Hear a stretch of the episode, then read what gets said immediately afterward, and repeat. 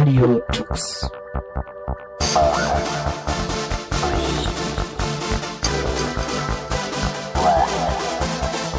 The German Linux Radio, the German Linux Radio.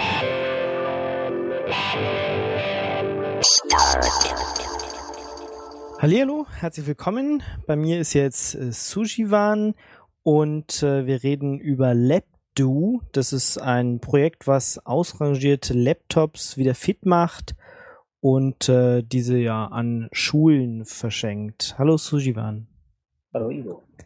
Ja, genau. Also Laptops, die man nicht mehr braucht, werden irgendwie in Länder gebracht, an Schulen gebracht, die die durchaus noch weiter verwerten können oder weiter benutzen können. Habe ich das so als äh, Überbegriff richtig formuliert? Genau, also Laptops, die in Industrieländern vor allem ausrangiert sind und nicht mehr genutzt werden, gehen halt an Entwicklungsländern. Mhm. Also Bildungseinrichtungen in Entwicklungsländern. Bildungseinrichtungen, genau, also Schulen oder vielleicht Hochschulen. ja. Mhm. Da, wo die noch gebraucht werden können. Ähm, ja, wohin genau? Also Entwicklungsländer, äh, was weiß ich, gibt es da irgendeine bestimmte Region oder ist es egal, ob das jetzt ähm, Afrika ist oder Asien oder Südamerika?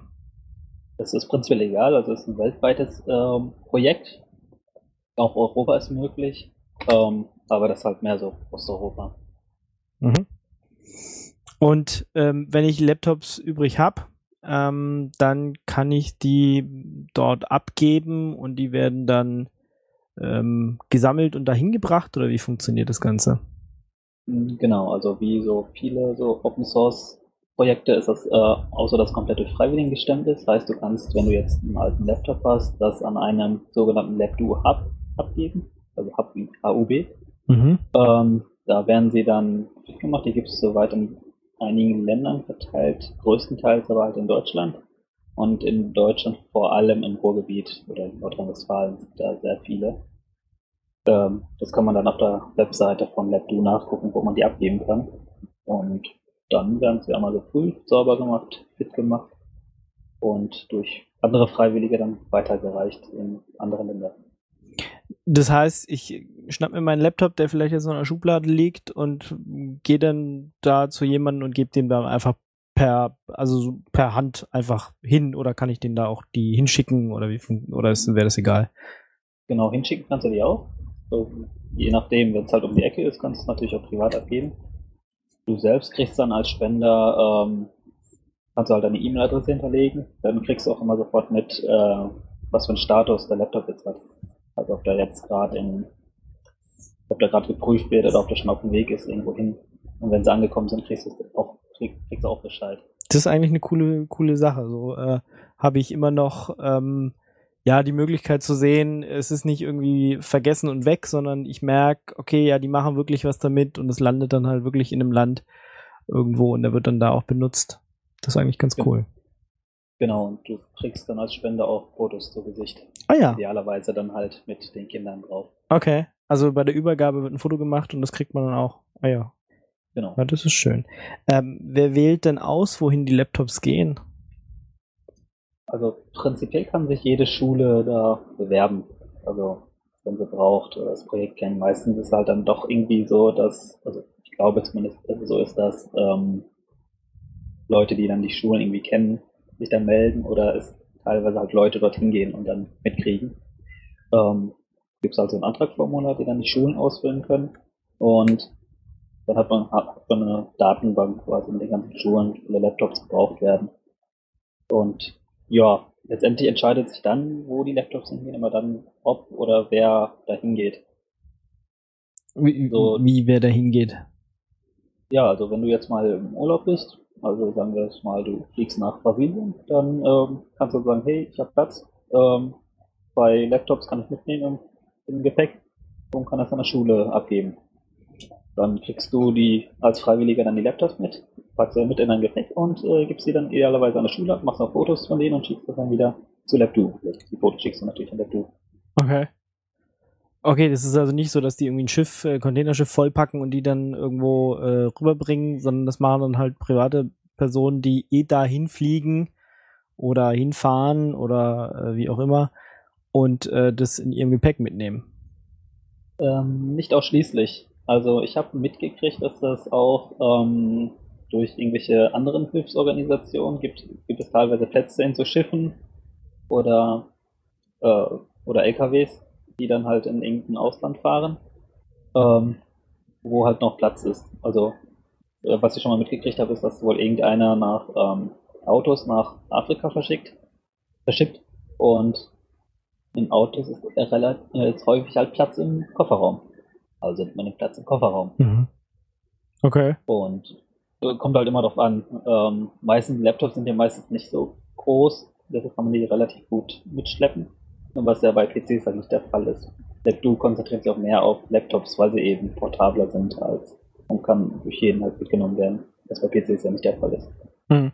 Aber Smartphones oder sowas wären ja jetzt noch kleiner zum Beispiel, aber die sind jetzt auch nicht äh, Fokus. Nee, aber E-Book-Reader sind, soweit ich weiß, auch im Fokus. Aber, hauptsä aber hauptsächlich Okay. Laptops. Mhm.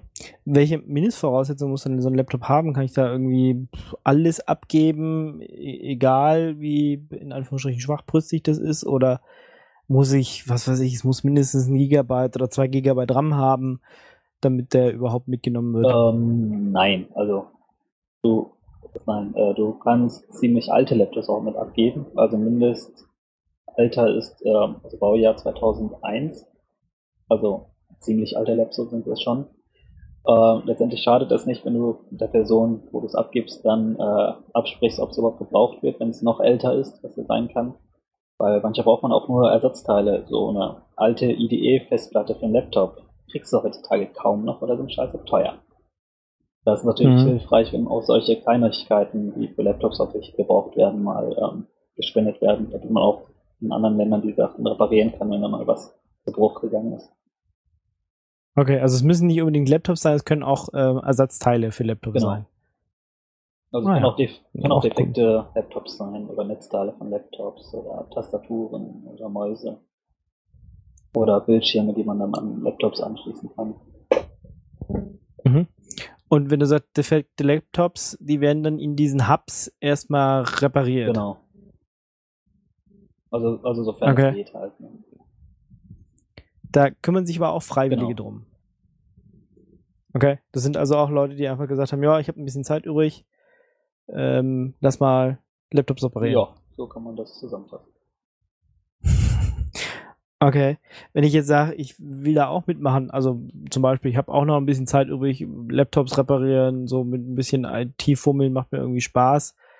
Ähm, melde ich mich da einfach bei jemandem, der so einen Hub betreibt oder gibt's da auf der Webseite eine ähm, Kontaktmöglichkeit, wo ich dann sage, ja, ich will hier helfen? Äh, genau, also wenn es in deiner Gegend kein, kein Hub gibt, da kannst du, wenn du möchtest, ein eigenes Hub betreuen, sodass dann die Leute bei dir die Laptops abgeben können. Ähm, Mhm. Muss man sich eigentlich nur beim LabDo-Projekt melden ähm, und da einen kontaktieren. Steht auf der Kontaktseite auch drauf. Ähm, und dann kannst du relativ einfach äh, da dein eigenes Hub, weil wir stellen das halt gelistet als mit Name, Adresse und Telefonnummer gegebenenfalls damit Mhm. halt Leute finden können und die Sachen bei dir abgeben können. Oder du halt selbst einsammeln kannst, je nachdem, wie man es definiert. Okay. Das wäre also die Möglichkeit, da tatsächlich ähm, aktiv äh, Sachen zu reparieren. Dann hattest du natürlich gesagt, okay, ich kann auch nur Laptops abgeben irgendwo bei einem Hub. Wenn ich jetzt welche übrig habe oder zum Beispiel meine Arbeitgeber die eh rausschmeißen würde, kann ich die einsammeln oder vielleicht auch bei uns hier in der Gegend an der Schule oder Hochschule, wo die ausgesondert werden, wäre auch eine Möglichkeit. Und äh, die dritte ist natürlich, wenn ich sage, ich habe irgendwie, was weiß ich, hast gesagt, ich fahre nach Brasilien oder ich fahre nach, was weiß ich, äh, ähm, ja, äh, irgendwo nach Afrika und habe da noch ein bisschen Platz im Gepäck und hätte Lust, mal irgendeine Schule zu besuchen. Wie funktioniert das dann? Ähm, wie, da melde ich dann einfach an, ich fahre dahin und die teilen mir das zu oder Äh, suche ich mir das da also auf raus? der Webseite sind Projekte gelistet, die werden, ähm, die haben so lustige Namen, nämlich Edu-Villages, also Dörfer, wo ähm, Laptops gebraucht werden, die sind schon gelistet. Heißt, wenn du jetzt weißt, du fliegst nach Brasilien oder irgendwo in ein afrikanisches Land, dann kannst du nachgucken, ja, welche Schule braucht denn da jetzt Laptops? wenn noch keine da sind. Also wenn einmal die gelistet, die schon Laptops gekriegt haben und die noch keine gekriegt haben und dementsprechend kann man da, wenn eins verfügbar ist, dann direkt sich anmelden, hey, ich möchte dahin. Da kannst du einen sogenannten Do-Trip machen. Mhm. Und dann äh, fahre ich zu so einem Hub, äh, hole mir da die Laptops ab oder werden die mir geschickt? Ja, das kommt auch halt immer drauf an. Das ist auch relativ flexibel, je nachdem, wie du das mit den Leuten kommunizierst. Mhm. Was halt häufig darauf geachtet wird, ist, dass möglichst wenig ähm, unnützes CO2 quasi verbraucht wird. Also so umweltfreundlich wie möglich. Hm.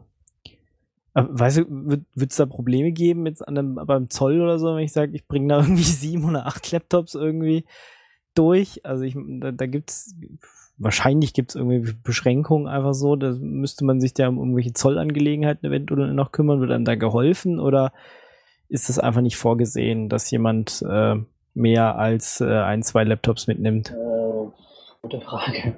Äh, so ganz genau weiß ich das auch nicht. Ähm, was Ja. ich nur weiß, ist, dass du aufpassen musst wegen den Akkus. Du darfst nicht genug, äh, nicht so viele Akkus quasi im Gepäck haben. Mhm. äh, Wegen Brandgefahr und sowas. Wie das jetzt mit ähm, Okay. zu vielen Laptops quasi ist, weiß ich nicht genau. Hm.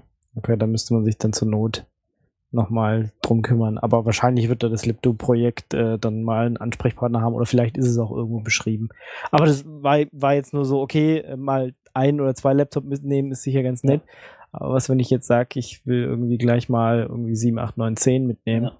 damit es in Anführungsstrichen auch lohnt Ja. wenn ich schon äh, äh, da irgendwo hinfahre. Okay, dann, was wir noch gar nicht äh, geklärt haben, äh, ich meine, wir sind ja, Radtux, wir sind ja hier eine äh, Linux-Sendung, ähm, da wird schon Linux draufgepackt auf die Laptops, oder? Genau.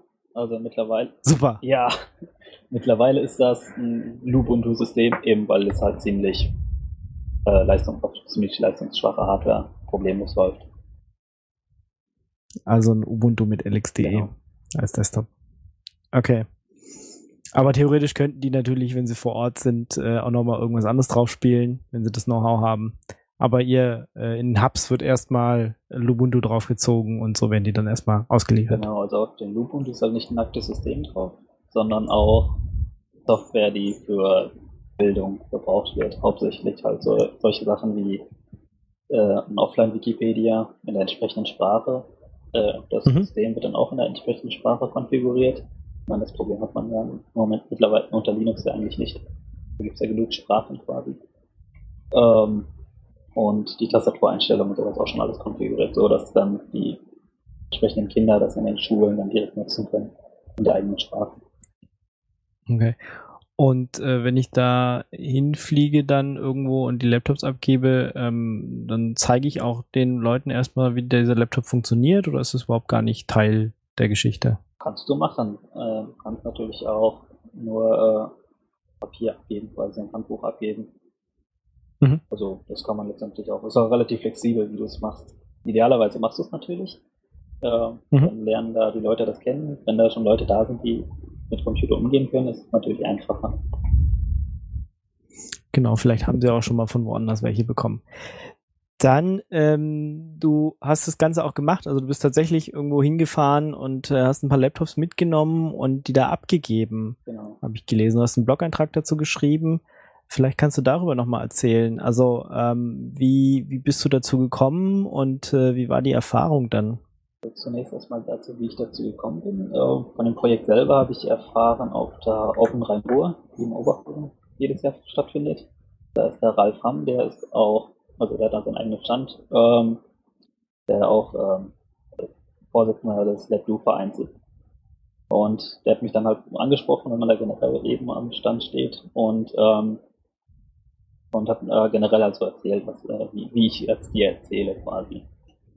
Mhm. Und ähm, bei mir hat es natürlich angeboten, dadurch, dass meine Eltern aus Sri Lanka kommen und ich ja dieses Jahr da mal Urlaub gemacht habe, ähm, dann wollte ich natürlich die Chance ergreifen und das auch mal was Gutes tun.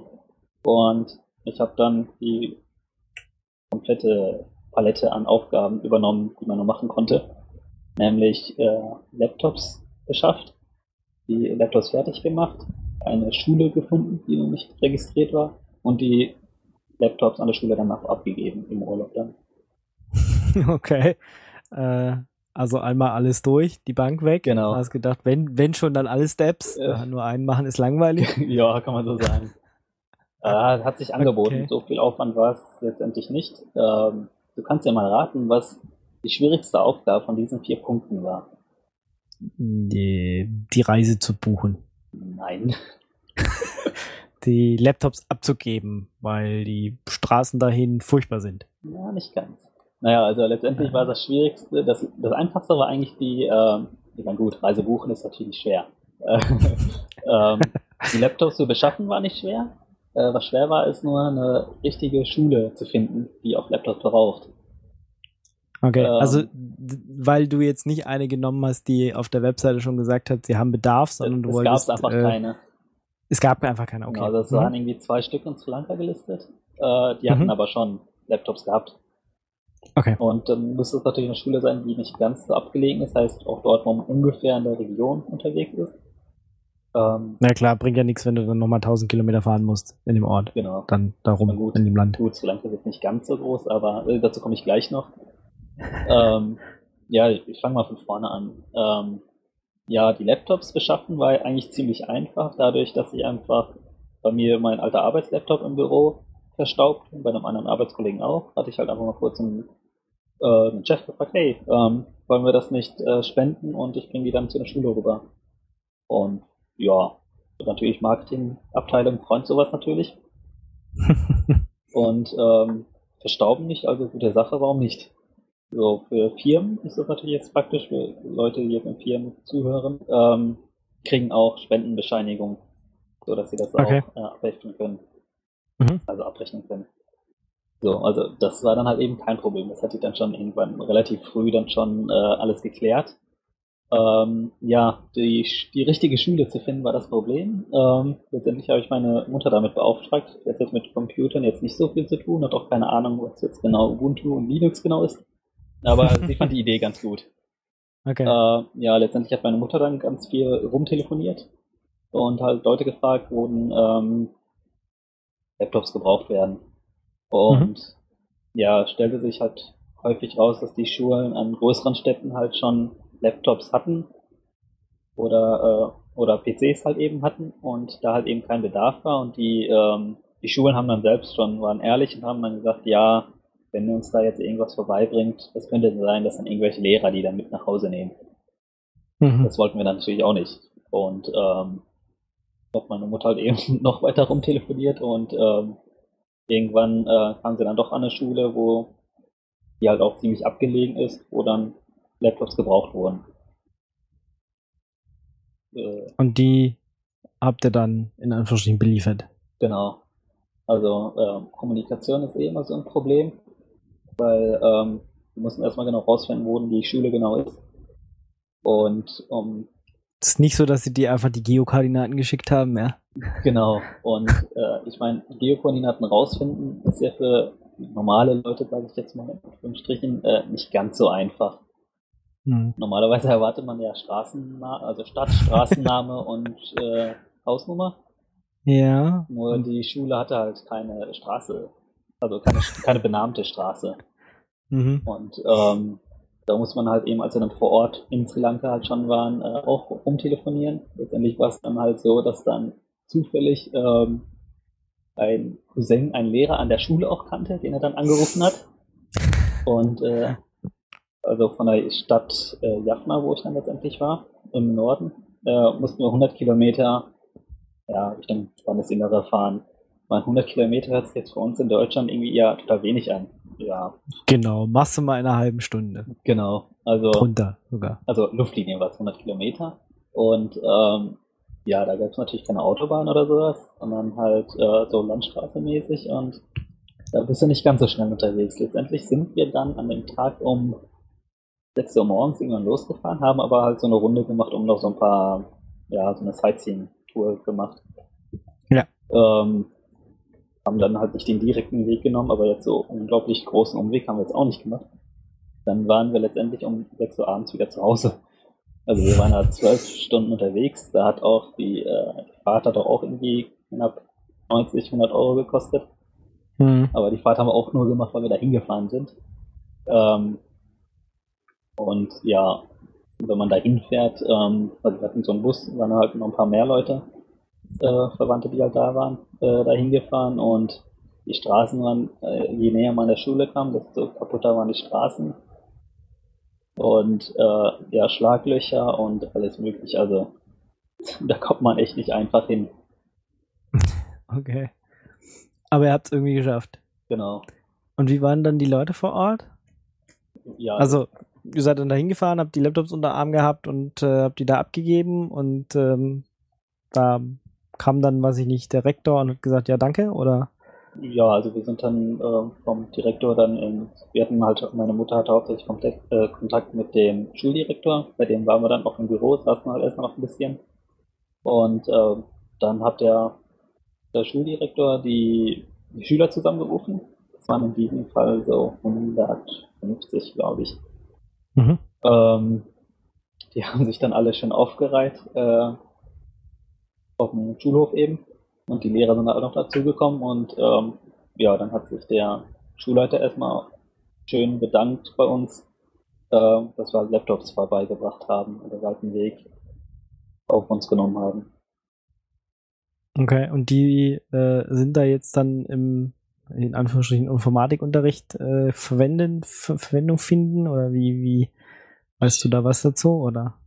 Ähm, so wie das genau jetzt eingesetzt wird, weiß ich nicht. Die hatten da irgendwie so zwei, drei Rechner halt in einem Raum stehen.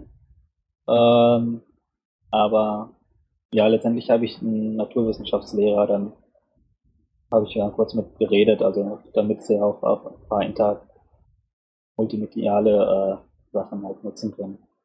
Okay, also du hast ihnen noch gezeigt, wie das, wie das System so einigermaßen funktioniert. Genau, also bei das System, was ich da noch drauf gemacht habe, war äh, Ubuntu mit Unity gewesen.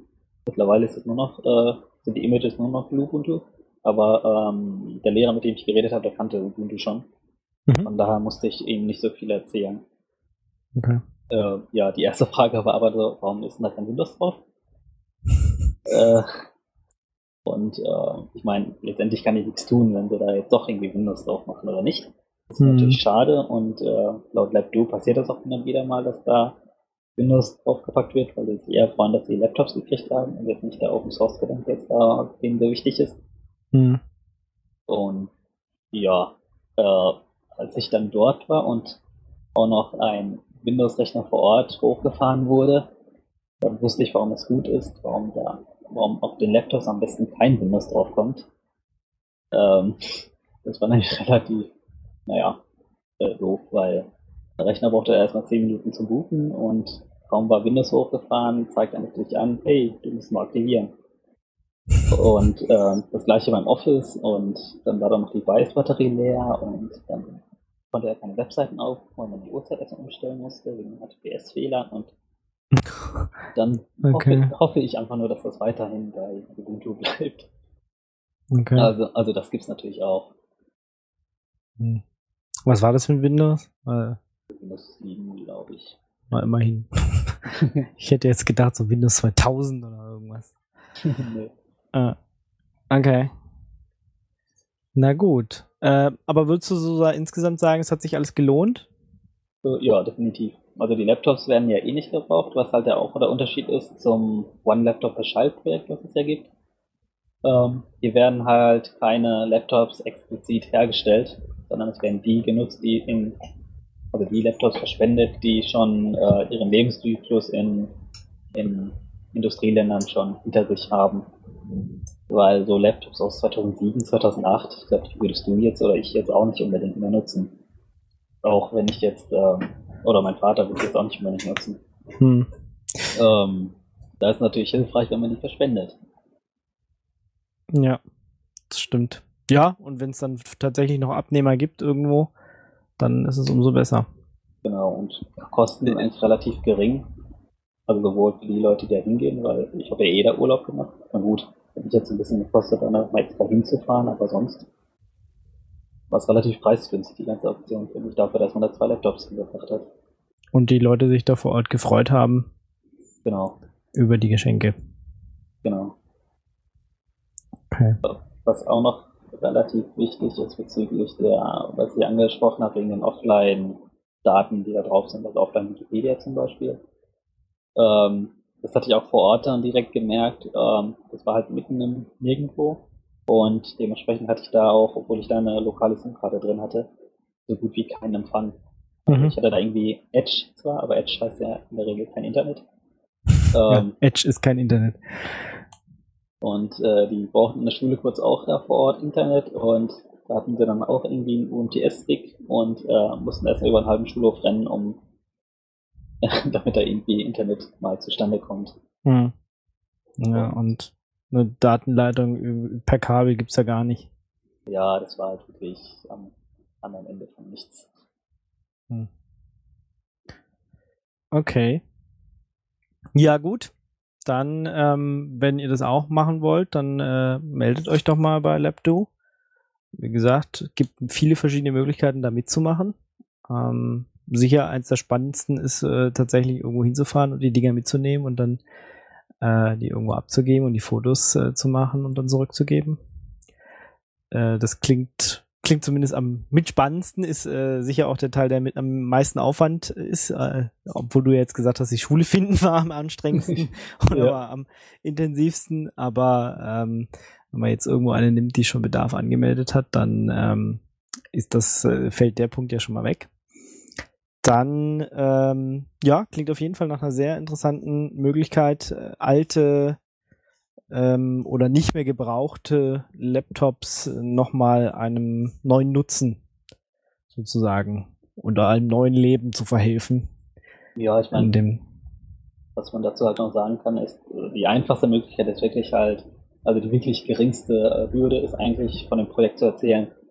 Äh, ich habe es halt im Freundeskreis, die jetzt nicht unbedingt viel mit IT zu tun haben, auch davon erzählt, also, oh, das ist sehr cool, äh, ja, meine Oma hat noch äh, irgendwie einen alten Laptop und hier noch ein Onkel oder sowas und dann hatte ich hinterher auch irgendwie nochmal zwei, drei Laptops gekriegt, mhm. die nicht mehr ganz in Ordnung waren. Äh, viele, die halt nicht von IT Ahnung haben, also einfach nur erzählen ist schon mal ein guter Schritt, um, äh, um halt äh, zu spenden, weil jeder kann halt eben spenden. Ich glaube, seit mein, ähm, letztendlich werden weiß jetzt nicht, wann so die Laptops sich so weit verbreitet haben. Ich meine, so ab 2009, 10 wurden sie, glaube ich, so langsam erschwinglich. Heutzutage hat ja quasi jeder schon einen Laptop. Ja, Desktops sind ja schon tot jetzt mittlerweile. Ja, eben. Und ähm, von daher bietet sich das in einigen Jahren vor allem schon noch, äh, noch äh, eher an, dann die Laptops zu verschwenden. Weil noch laufen vielleicht noch welche. Mein Vater nutzt, glaube ich, auch noch einen Laptop von 2007, 2008 rum. Die Laptops, die ich aus der Firma gespendet habe, die waren auch aus 2008, aber halt Business-Laptops. Mhm. Ähm, ja, Firmen sollten natürlich auch davon wissen. Ähm, und genau, also es ist ein ganz normaler Verein auch in Deutschland und deswegen können die dann ähm, auch irgendwelche Spendenquittungen da ausstellen, ja. Genau. Und mhm. ähm, was halt auch der Fall ist, wenn jetzt Firmen auch PCs übrig hat, also viele, da kann man sich da auch melden. Dann geht halt auch ein Container oder so irgendwo hin. Weil ich habe auch schon von einigen Kollegen dann halt mitgekriegt, die dann halt bei größeren Unternehmen arbeiten. Also ja, also wir haben neulich äh, 20 Rechner weggeschmissen. Hm. Also wie habt ihr weggeschmissen? Ja, wir hatten keinen Platz mehr im Lager und die mussten raus. Und äh, ja, ich meine, ich schüttel da nur den Kopf, weil die hätte man auch echt gut gebrauchen können in solchen Schulen. Und das kostet ja vor allem in Firmen oder auch in Privatleuten ja nicht viel, außer dass man halt hingehen muss und die Dinge abgeben muss. Ja gut, ich meine, im Endeffekt werden die hoffentlich natürlich auch recycelt, wenn die weggeschmissen werden. Und äh, man kann da noch bestimmte Teile draus verwenden, aber es wird halt komplett zerlegt und äh, nur die Mineralien in Anführungsstrichen verwendet. Wenn die jetzt noch länger irgendwo richtig laufen können, ist ja. das natürlich sinnvoller. Ja, was halt auch, äh, wo du jetzt Recycling ansprichst, die Laptops, die dann hinterher dann irgendwann kaputt sind, das ist so geplant, wird es gesagt, dass dann die Laptops auch wieder zurückkommen und dann recycelt werden, ordnungsgemäß. Mhm. Wie weit das jetzt wirklich passiert, weiß ich nicht, weil die Schuhe melden sich ja auch nicht unbedingt dann wieder zurück, wenn die Laptops kaputt sind. Oder nur ähm, vielleicht. Aber ähm, prinzipiell äh, werden sie dann recycelt am Ende wenn sie okay. nicht kaputt sind. Hm, also gut, also auch daran wird zumindest ein bisschen gedacht, nicht, dass die dann halt da irgendwo auf dem Müll landen und dann äh, ja äh, die Mineralien da nicht mehr verwendet werden und äh, äh, die Gifte da dann in der Umwelt sind. Genau. Also ich hätte noch ein paar Zahlen zu nennen. Ja. Mittlerweile äh, ist in dem LabDo-Projekt 101 äh, Länder beteiligt. Okay, also da, wo, wo man Hubs äh, hat, die. Ja, Oder- nicht nur Hubs, sondern ähm, wo auch Laptops hingegangen sind. Okay. Und ähm, Hubs sind 135 Stück. Aber das sind halt schon in Deutschland viele, sehr viele. Mhm. Jetzt gerade keinen äh, Überblick. Aber jetzt, wenn man jetzt nur die Dörfer anguckt, also die Edu-Villages anschaut, das sind auch schon 470, was knapp 3000 Laptops oder Geräten entspricht. Mhm. Was schon mal eine gute Anzahl ist. Seit wann gibt es das Projekt? Gute Frage. ich kenne es seit 2012 Ja. und habe dann halt dieses Jahr halt eben zum ersten Mal mitgemacht.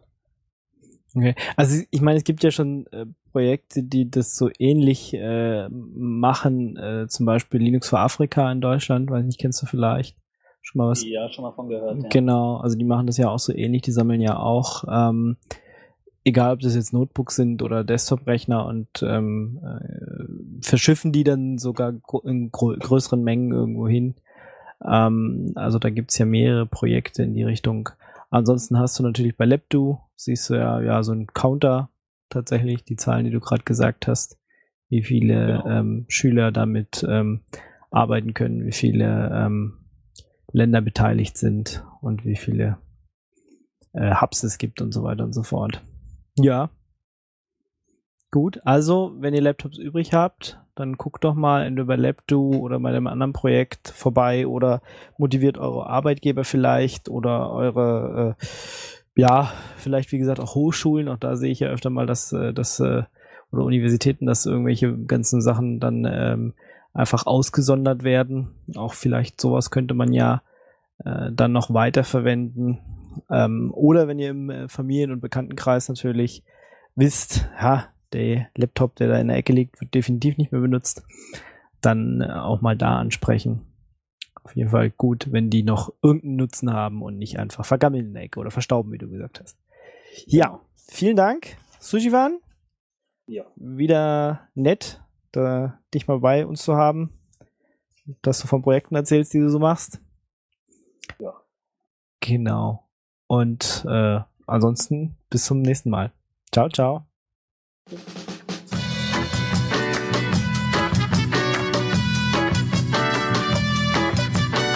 Mama cooks mama swims in Argentina, mama's got a chungaye.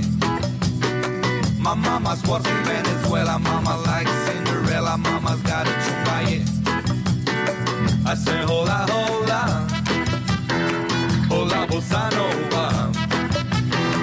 I say yeah, yeah, yeah, yeah. I got a chungaye. My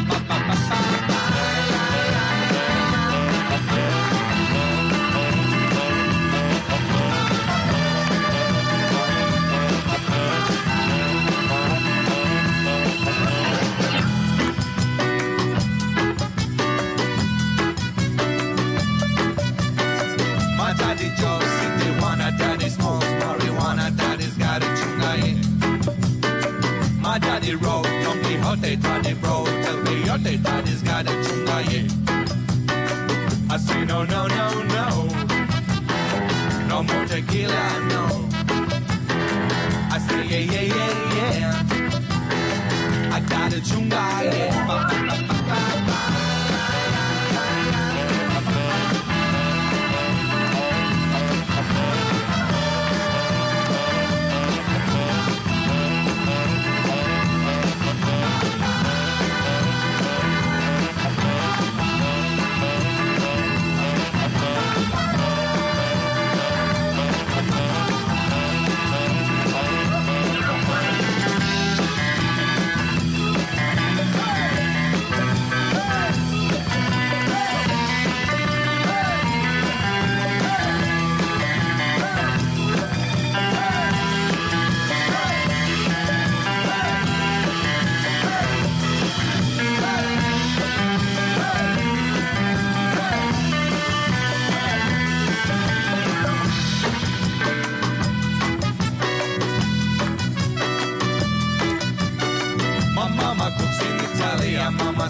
Argentina, mama's got a chunga, yeah. My mama sports in Venezuela, mama likes Cinderella, mama's got a chunga, yeah. I say hola, hola, hola bossa nova. I say yeah, yeah, yeah, yeah. I got the chunga, yeah.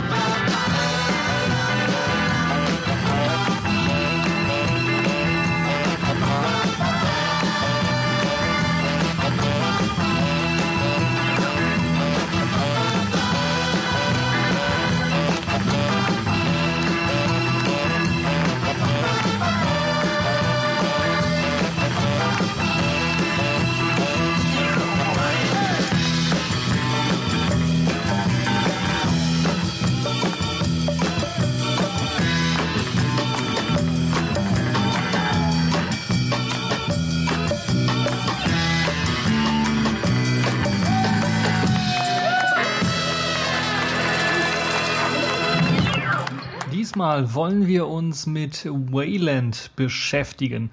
Das ist ja ein Wort, das schon in aller Munde ist, wenn man sich so ein bisschen im Linux-Spektrum bewegt. Und da heißt es manchmal bei den News-Einträgen, ja, Projekt XYZ wurde jetzt auf Wayland portiert oder enthält Wayland-Unterstützung. Und deshalb habe ich mir gedacht, schauen wir uns doch einmal genauer an, was dieses Wayland eigentlich ist und was es für Vorteile bringen kann und warum man davon spricht, dass es die Zukunftstechnologie unter Linux nicht nur für den Desktop, sondern auch für den mobilen Bereich darstellt. Ja, fangen wir vielleicht zunächst einmal damit an, zu klären, was denn so ein oder was Wayland überhaupt sein soll. Äh, Wayland soll im Grunde genommen ein neuer Grafikserver sein zur Ablöse von X. Jetzt fragen sich natürlich einige Grafikserver, hm, was ist denn das? Also Grafikserver ist im Grunde genommen das, was unbedingt notwendig ist, um Fenstergrafiken äh, auf einem oder mehreren Bildschirmen auszugeben oder auch Fenster zu bewegen und solche ganzen Geschichten. Äh, Nutzereingaben werden gehandhabt, Tastatur und Maus, wie wird damit umgegangen. Also alles das, was ihr grafisch sehen könnt, wenn ihr beispielsweise gerade diese Folge hört auf eurem Linux-Rechner, dann wird das durch einen Grafikserver äh, kontrolliert, gesteuert, angezeigt, gerendert und das macht im Grunde der X-Server beziehungsweise das X-Protokoll bei den meisten von euch. Ähm, Zudem stellt natürlich dieser Grafikserver auch ein Standardprotokoll bereit, womit halt eben Anwendungen sagen können, äh, hier, ich habe hier paar Knöpfe, da habe ich einen Text, render mir das mal bitte. Und äh, ja, diese ganzen Grafiken, damit die ausgegeben werden können, damit ähm, der ähm, Bildschirm auch vernünftig angesteuert werden kann, dafür gibt es dann halt eben diesen Grafikserver und ähm, sein dazugehöriges Protokoll, damit halt eben auch die verschiedenen Fenster ordentlich ausgegeben werden können. Ja, der verbreitetste Grafikserver unter Linux-Systemen oder allgemein auch unter Unix-Systemen ist eben X11 oder auch X-Windows System genannt. Und wir müssen, wenn wir uns mit Wayland beschäftigen wollen, auch in diese X-Historie hineingehen, um so ein bisschen zu verstehen, warum es jetzt auch eine Ablöse braucht, warum es was Neues braucht. Weil das ist jetzt nicht hier irgendwie der x-te neue Webbrowser, der vielleicht hier und da ein paar andere Knöpfe oder Features hat, sondern das ist wirklich ähm, was komplett Neues und deshalb müssen wir auch mal schauen, was ist denn so bisher alles geschehen oder was ist jetzt in den letzten Jahren alles passiert. Und wenn wir uns in die Historie von X begeben oder von Grafikserver und der Unix-Systemen allgemein und Linux zähle ich mal dazu, dann kommen wir eben schon zu X11. Das ist die, das aktuelle System, was wir auch verwenden. In einer modifizierten, angepassten Fassung natürlich so ein bisschen in einer Weiterentwicklung, so könnte man das auch nennen. Und X11 ist schon ein sehr alter Grafikserver, denn der kam schon im Jahre 1987 heraus. Eigentlich schon ein bisschen was davor. Es gab nämlich auch eine Version 10, also X10, der im Jahre 1984 rauskam, aber der war, glaube ich, noch proprietär zu Teilen, zu Großteilen und äh, kam, wurde dann erst später offener, so dass man da auch am Quellcode rumarbeiten konnte. Und so, dass es dann auch natürlich, weil, wie wir hier sehen, der X-Server war schon vor Linux da, weil er eben für Unix-Systeme verwendet worden ist. Und ähm, es wurde dann richtig spannend in den 90er Jahren, wo dann äh, Linux vorgestellt worden ist und natürlich äh, vom X11-Server gab es dann natürlich Abwandlungen oder Implementierungen im Grunde von X11 und eines der berühmtesten, die berühmteste Variante, die 1991 vorgestellt worden ist und dann auch von allen Distributionen in den 90er Jahren benutzt worden ist, bis sogar in die anfänglichen 2000er Jahre war der X-Free 86. Und einige von euch werden sich noch daran erinnern, dass man eben nicht von Xorg gesprochen hat, sondern vom X-Free 86, wenn es darum ging, äh, bestimmte Treiber einzurichten für Tastatur und Maus zum Beispiel oder allgemein mal eine Konfigurationsdatei zu bearbeiten, um überhaupt eine grafische Oberfläche zu bekommen. Xfree 86 äh, starb dann zumindest auf dem Linux-System ähm, spätestens im Jahr 2004, als die Lizenz dann nochmal geändert worden ist und eine Werbeklausel hinzugefügt worden ist.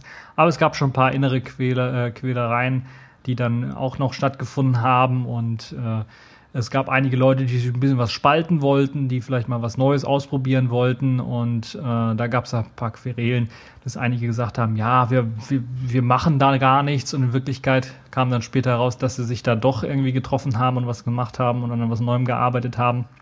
Also, äh, wie man es halt so kennt von Open Source Entwicklung, das passiert halt manchmal. Ja, der inoffizielle Nachfolger dann basierend auf der Version X-Free 4.4 RC2, glaube ich, war es, äh, wurde dann Xorg. Das ist der heutige Standard bei den Linux-Distributionen. Also da sitzen alle auf Xorg. Und äh, Xorg oder X.org ist eben, der Name selber kommt halt eben dadurch, dass äh, vor allen Dingen die FreeDesktop.org ähm, Foundation da ähm, wieder stark am Zug war, die ja zur Standardisierung des Linux-Systems irgendwie etwas beitragen möchte und vor allen Dingen da auch ihre Finger im Spiel hat. Und auch eine Xorg Foundation, äh, die sich mittlerweile dann auch gegründet hat, äh, die betreuen dann jetzt dieses Projekt auch und sorgen dafür, dass die Weiterentwicklung gewährleistet ist, dass die Dokumentation gewährleistet ist und dass die Lizenz natürlich auch stimmt. Kurz zum X386, das hatte ein bisschen was weiter gelebt, äh, jetzt nicht auf dem Linux-Desktop, aber was die Entwicklung angeht. Das heißt, man hat da noch fünf Jahre weitergelebt. Äh, das heißt, bis zum Jahre 2009 gab es da noch Commits. Danach äh, wurde es eingestellt, das Projekt, und auch der Letzte, der da irgendwie was hochgeladen hat, hat gesagt, ja, er lädt nichts mehr hoch im Jahr 2009 oder nach 2009. Und dann wurde X386 eben eingestampft. Ja, das, was macht das so besonders? Beide basieren eben auf diesem X-Window-System. X-Window-System ist halt eben nicht nur ein Server, sondern eben auch das Protokoll. Und das ist so eines der Hauptaugenmerke, worauf man geachtet hat, dass das natürlich gleich bleibt, aber man natürlich, wenn man Protokoll spricht, kann natürlich das Programm, was das Protokoll spricht, unterschiedlich sein.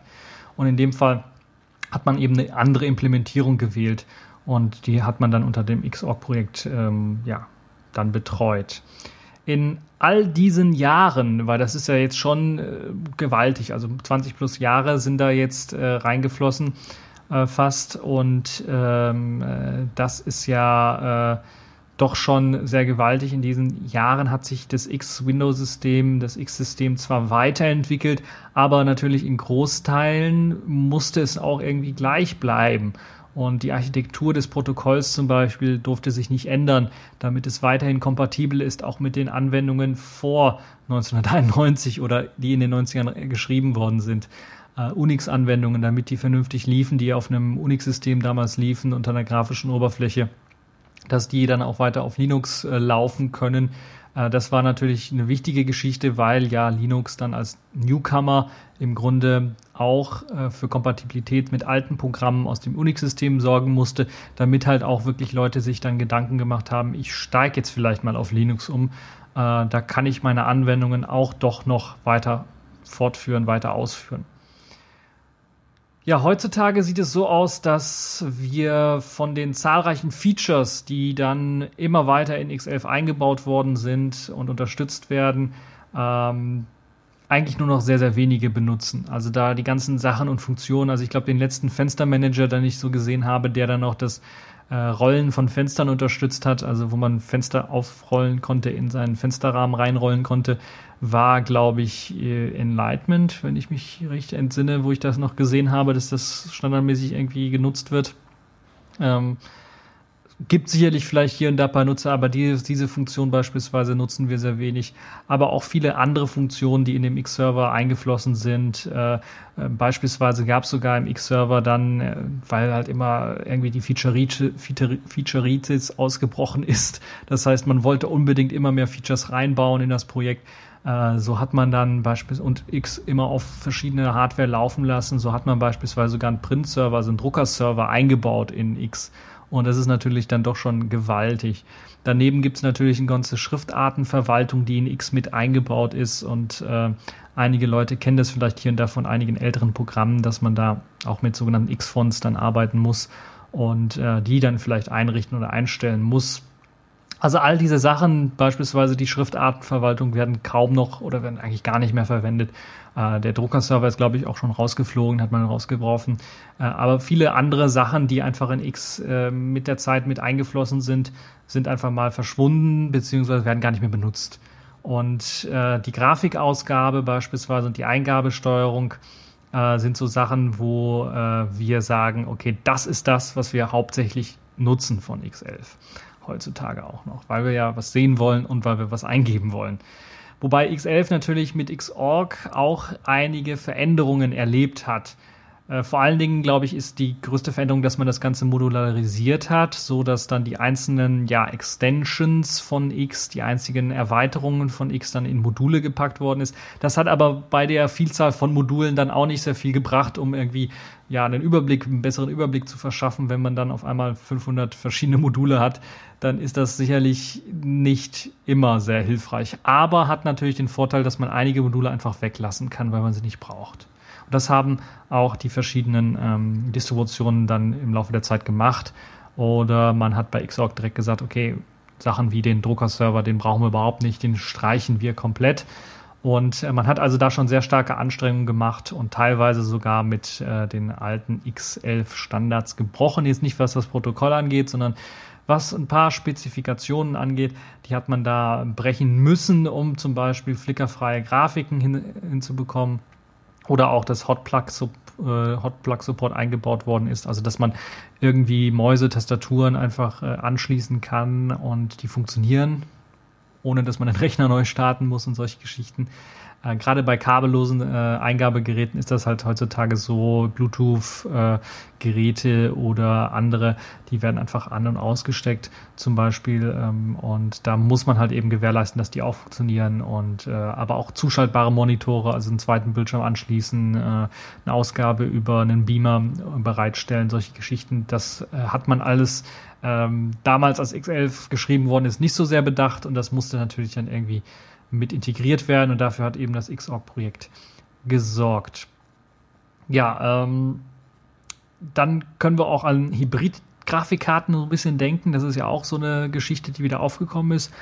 Das gab's schon mal, da ging es aber eher darum, so ähnlich wie SLI, ähm, gab es das auch, glaube ich, auch schon, also zwei verschiedene Grafikkarten oder zwei Grafikkarten, die ähm, helfen oder eine Unterstützung für eine Grafikkarte. Mir fällt da beispielsweise meine erste Voodoo-Karte ein. Das war ein 3D-Beschleuniger für die Grafikkarte. Das war ja dann quasi sowas wie eine zweite Grafikkarte in Anführungszeichen. Äh, und solche Geschichten sind jetzt mittlerweile auch wieder, mm, ja, haben Einzug gehalten. Hybrid-Grafikkarten fallen mir da ein. Ähm, das sind zum Beispiel äh, Grafikkarten von Intel und Nvidia. Das war ja auch der berühmte Ausspruch von äh, ähm, Linus Torvalds, der da Fuck you Nvidia gerufen hat, weil es da um die Unterstützung von eben dieser Hybridtechnik ging unter Linux, die äh, ein bisschen was auf sich warten ließ und einige Leute verärgert hat, wie beispielsweise Linus Torvalds. Und das hat man mittlerweile auch hinbekommen, äh, aber das ist noch nicht ganz so problemfrei, wie man sich das wünschen würde. Also Hybrid-Grafikkarten, aber auch Grafikkarten im SLI-Verbund, also zwei gleiche Grafikkarten, die über ein Kabel verbunden werden, um dann sich die das Rendern auf, der, äh, auf dem Bildschirm dann zu teilen, so dass äh, man ja im Grunde äh, verspricht man sich dadurch eine bessere Leistung und ähm, ja, alles so Sachen, die in den letzten Jahren einfach aufgetreten sind und die X damals, als es 1987 halt rauskam oder entwickelt worden ist, eigentlich nicht hätte voraussehen können. Ja, Lösungen wurden gebastelt und X äh, so oder X11 so in Xorg immer mehr erweitert.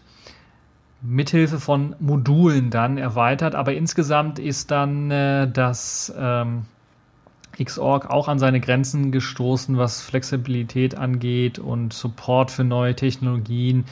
Wenn wir daran denken, dass es jetzt sogar schon Displays eingebaut in Tastaturen gibt, die das eigentliche Display ein bisschen was erweitern wollen, äh, Touchpad-Geräte mit immer neuen äh, Gesten und Gestensteuerungen, aber auch natürlich Multitouch-Displays, wo man also auch das Display anfasst, um dann bestimmte Aktionen durchzuführen und solche Geschichten, äh, die, würde ich mal sagen, so relativ modern sind, ähm, aktuell sind. Das sind so Sachen, wo Xorg auch an seine Grenzen einfach stößt, weil das äh, muss irgendwann mal technologisch einfach passieren, wenn man nicht weiter wachsen möchte, größer werden möchte, dass man dann ähm, an seine Grenzen stößt mit einer alten Technologie im Grunde. Ja, zudem ist natürlich auch der ganze Wust an neuem Code äh, und Spezifikationen seit mehr als 20 Jahren. Da ist natürlich gut was zusammengekommen, kann man sich durchaus vorstellen. Ich habe ja gesagt, einige Sachen wurden auch rausgestrichen, weil sie nicht gebraucht worden sind. Aber äh, da erstmal einen Durchblick zu haben nach äh, über 20 Jahren, kann man da irgendwie was rausstreichen. Da muss man natürlich schon mal schauen, dass da nicht irgendwelche Lösungen entwickelt worden sind, die aufeinander aufbauen, aufeinander basieren und äh, die, wenn man was Altes wegstreicht, dann die neue Lösung beispielsweise nicht mehr funktioniert. Und das ist natürlich schon eine Geschichte, die ähm, schlicht und einfach nicht mehr überschaubar ist und von den wenigsten Entwicklern auch wirklich überschaut werden kann. Äh, ich finde das schon recht interessant, wenn man dann ähm, auf Mailinglisten oder mal Kommentare liest von Leuten, die Fenstermanager beispielsweise entwickeln und dann natürlich sehr, sehr eng mit dem X-Server arbeiten müssen äh, die dann quasi sagen, dass sie komplett verzweifelt sind, weil sie den X gar nicht mehr verstehen und die versuchen das irgendwie zu machen und dann hoffen sie, dass es funktioniert. Und das sind halt natürlich so Sachen, wo dann auch die X-Entwickler selber manchmal auch gar keinen Durchblick mehr haben, was da alles im Code drin steckt und was aufeinander basiert. Und das Protokoll ist ja seit den 80ern auch nicht geändert worden, um halt eben die Kompatibilität beizubehalten. Und so wurden viele Fehler und Probleme, die dann erkannt worden sind, die auch teilweise im Protokoll mit drin sind, äh, dann immer mehr durch Workarounds ersetzt. Also man hat versucht, da diese Fehlerchen, die dort eingebaut sind, nicht zu verbessern, sondern einfach die zu umgehen. Und das hat auch natürlich dafür gesorgt, dass es teilweise ähm, aufbauende Workarounds gibt. Das heißt, ein Workaround baut auf einem anderen auf, äh, der wiederum auf einem anderen aufbaut. Und dann hat man den Salat, also den Code-Salat, und dann äh, blickt man da auch nicht mehr richtig durch. Das ist das, was Xorg heute im Grunde genommen dann auch ausmacht. Also insgesamt nicht nur die Probleme, sondern auch natürlich äh, die ganze Geschichte, die Modularität und auch die Unterstützung auch von teils modernen Technologien. Nicht immer alles, wie gesagt, Hybrid-Grafikkarten sind erst in den letzten Jahren so äh, dazu gekommen, dass sie dann auch einigermaßen unterstützt werden. Aber im Grunde genommen ist halt eben das, ähm, das Xorg, was es heute ausmacht. Und wegen der ganzen Probleme, die sich ergeben haben durch das Protokoll, das ältere und eben die, ja, auch die historisch andere Betrachtungsweise, ganz einfach, weil man in den 80er Jahren gedacht hat, okay, wir machen jetzt hier so einen X-Server und der muss auch Fensterverwaltung machen. Der muss wissen, wo die Fenster sind. Der muss die Fenster in, in, in Front bringen können, wieder zurückschicken können und so weiter und so fort. Also da gibt's auch viele Sachen, die heutzutage ganz einfach der Fenstermanager erledigt. Die hatte man im X-Server einfach drin und äh, hat man immer noch teilweise im X-Server drin, äh, weil man halt eben aus der Betrachtungsweise von damals gesagt hat, okay, das muss da rein. Und eine Vielzahl von Dingen sind halt heute überholt und es sieht einfach heute so aus, dass, äh, kommen wir auch gleich zu, dass der Fenstermanager im Grunde genommen fast alles übernimmt. Deshalb hat man sich entschieden, ich glaube, es waren vier oder fünf Jahre, das ist glaube ich her, äh, im Jahr 2010, wenn ich mich nicht recht irre, 2009 vielleicht sogar schon, hat man sich entschieden, dann, äh, oder ich glaube, es war eher 2010 oder 2011, Müsste müsste ich jetzt ganz genau schauen, aber es ist also etwa vier oder fünf Jahre her, hat man sich entschieden, dann das Wayland-Projekt zu schaffen, eine Alternative zu schaffen.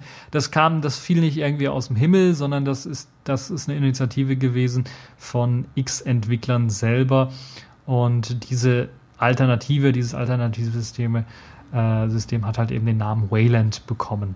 Gestartet wurde das ganze Projekt von Christian Höchsberg. Das ist ein ehemaliger X-Entwickler, also der war auch eine ganze Zeit lang an X-Entwicklung beteiligt, hat beispielsweise die, äh, das glaube ich, das jüngste Projekt, was er gemacht hat, das, was ich so kenne, ist äh, DRI 2, also Direct Rendering Interface, glaube ich, heißt es.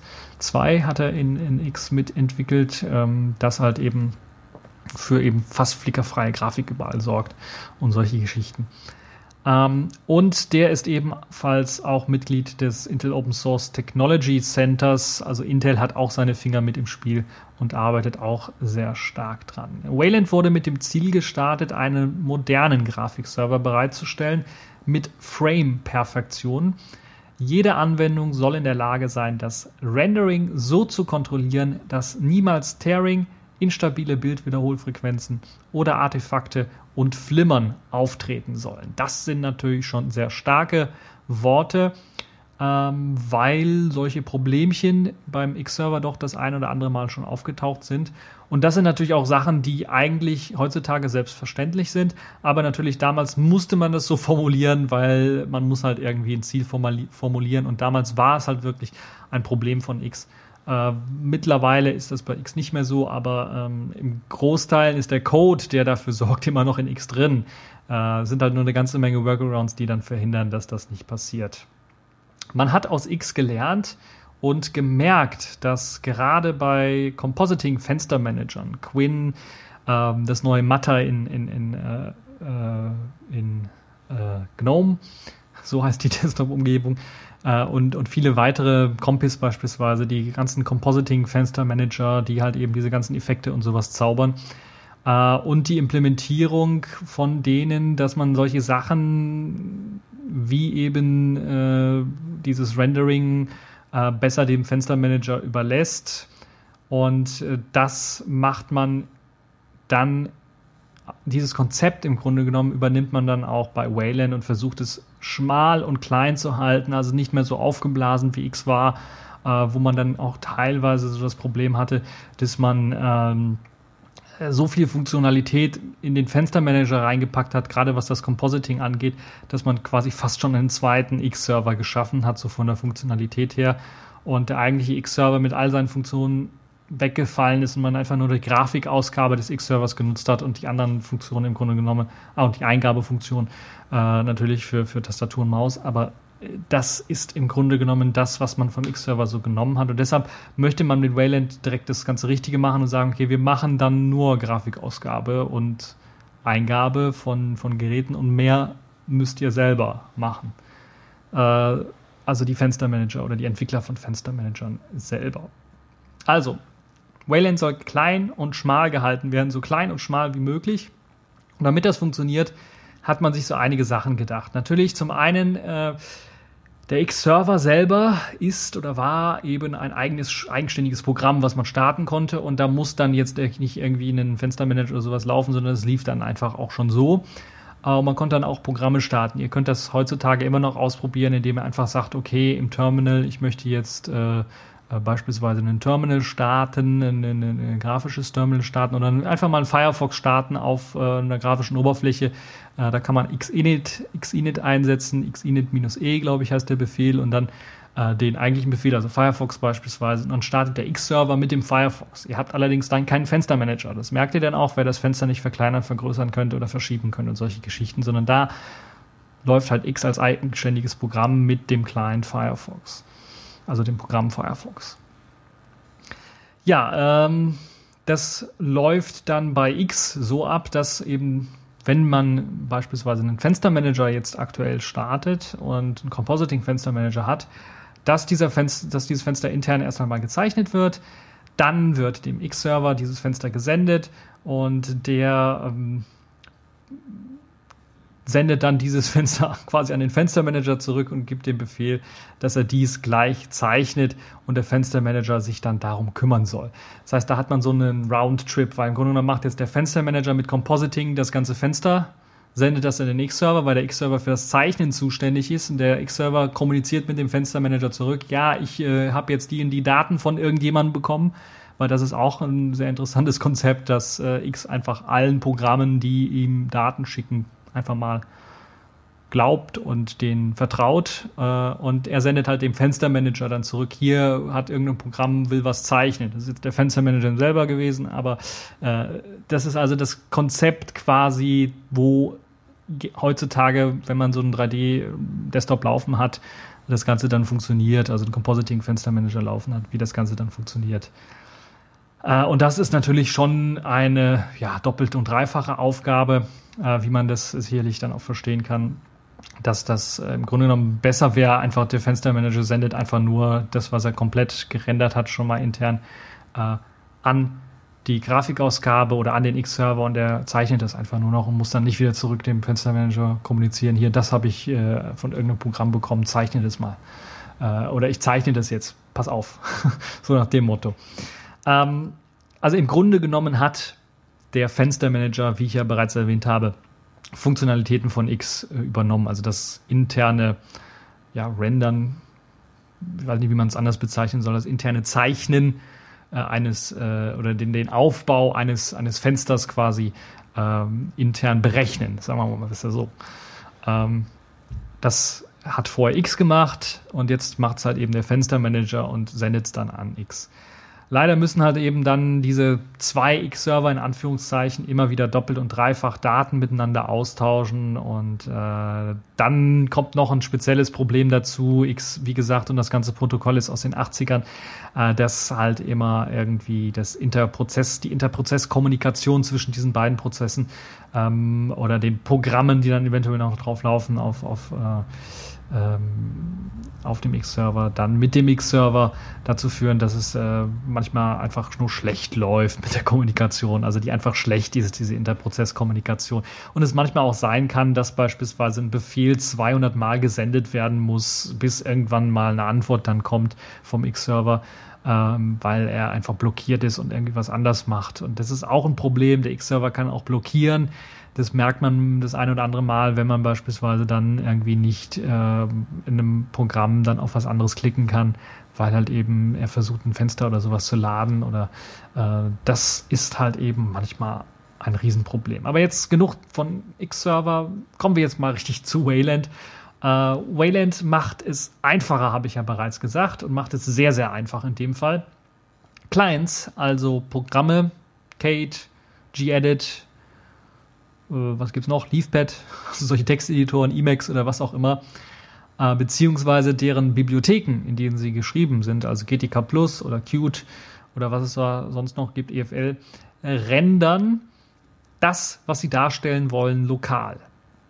Also die rendern im Grunde genommen das, was sie darstellen wollen, äh, bei äh, einem einfachen Texteditor Leafpad beispielsweise eine Menüzeile und äh, eben eine große Textbox. Die werden also lokal gerendert vom Programm selber sagen dann dem X-Server, was sie gezeichnet haben intern und der Server entscheidet dann, was und wo es dann zu zeichnen ist. Also wo und was dann gezeichnet werden kann. Also was heißt in dem Fall äh, natürlich dann, äh, oder wo heißt in dem Fall, wo auf dem Display soll das Ganze angezeigt werden, wenn ich mehrere Displays habe, beispielsweise solche Geschichten halt.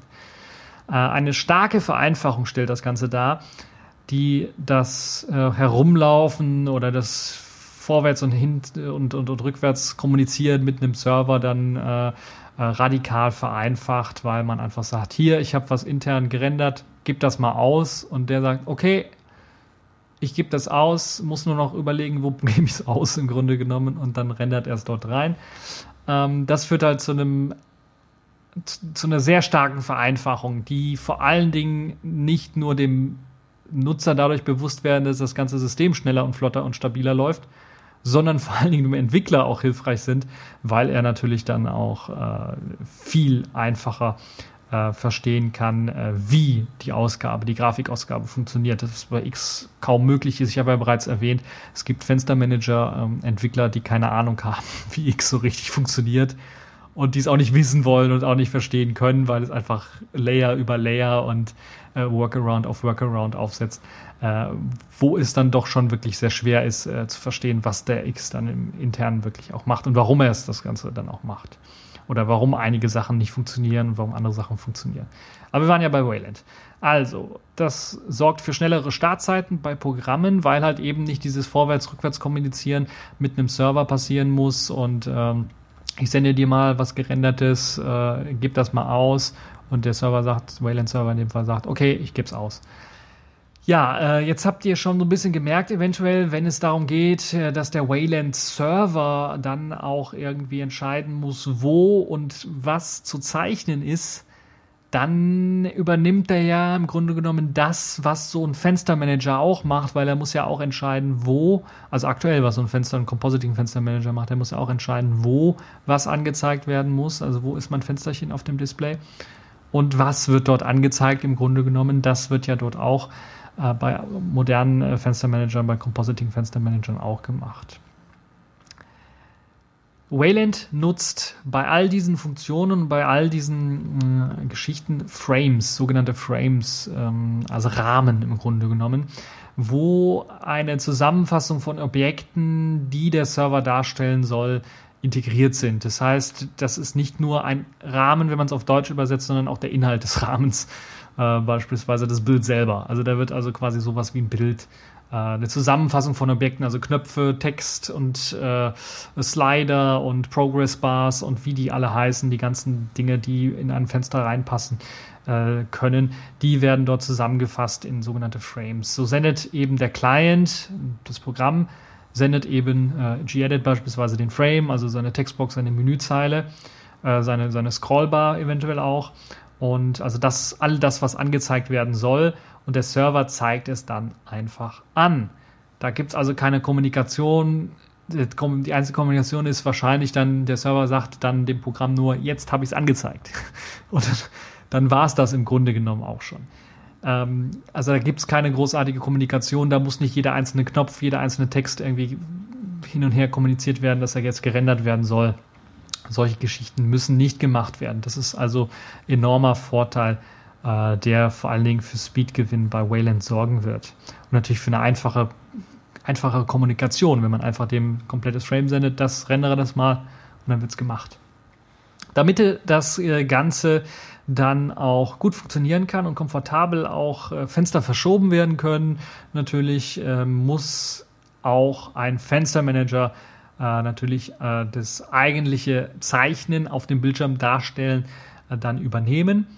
Ähm, bei Wayland wird der Fenstermanager also quasi zum Compositor, was er ja sowieso schon ist, äh, bei, bei X beispielsweise, aber äh, zu denjenigen, der im Grunde genommen nicht nur den Fensterrahmen bereitstellt, wie es bei X in den alten Fassungen immer der Fall war oder angedacht war und ein paar Effekte irgendwie macht. Äh, das ist jetzt neu hinzugekommen, sondern zudem natürlich auch der direkt mit der Grafikschnittstelle, also zum Beispiel OpenGL, EGL, OpenGL ES äh, kommuniziert und diese Frames dann auch zeichnet.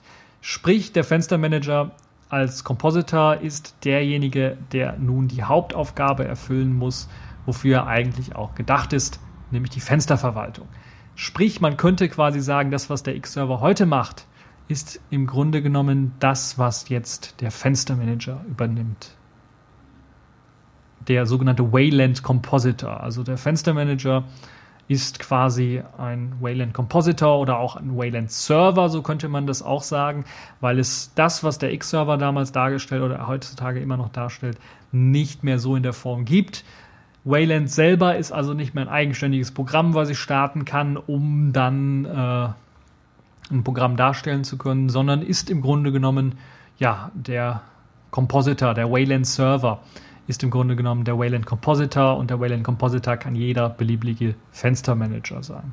Ich hoffe, das ist so ein bisschen klar geworden, was ich damit gemeint habe. Es ist ein bisschen was kompliziert. Es gibt natürlich auch Grafiken für die Leute, die sich das Ganze ein bisschen was anschauen wollen, die das ein bisschen was überschaubarer machen. Aber ich versuche das hier mal so ein bisschen mit, mit Ton äh, euch zu erklären, äh, worum es da eigentlich geht. Es ist nicht so kompliziert, wie es sich vielleicht auf den ersten Blick anhört. Es ist halt einfach so, dass das Wayland-System selber im Grunde genommen kein eigentlicher Server in dem Fall sind, im, im Falle von X ist, sondern im Grunde genommen nur das Protokoll zur Kommunikation zwischen den einzelnen Clients mit dem Wayland Compositor. Und ein Wayland Compositor ist halt eben ein Fenstermanager, Quinn beispielsweise, oder Matter, äh, oder was gibt es da noch? Äh, Weston und äh, andere Fenstermanager. Und äh, Wayland ist eben nur das Protokoll zum Austausch der ganzen Geschichte, wie sie miteinander kommunizieren beispielsweise.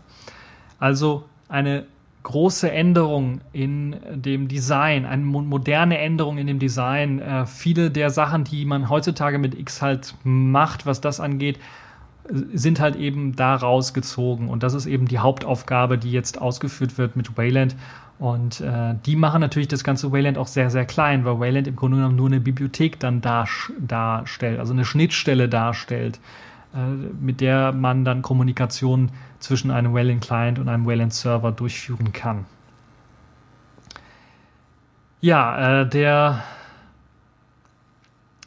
äh, der ganze Aufbau hat natürlich erhebliche Vorteile. Ich habe ja bereits die Kommunikation erwähnt. Man kann also äh, viel Kommunikation einsparen. Man kann sehr viel Code einsparen.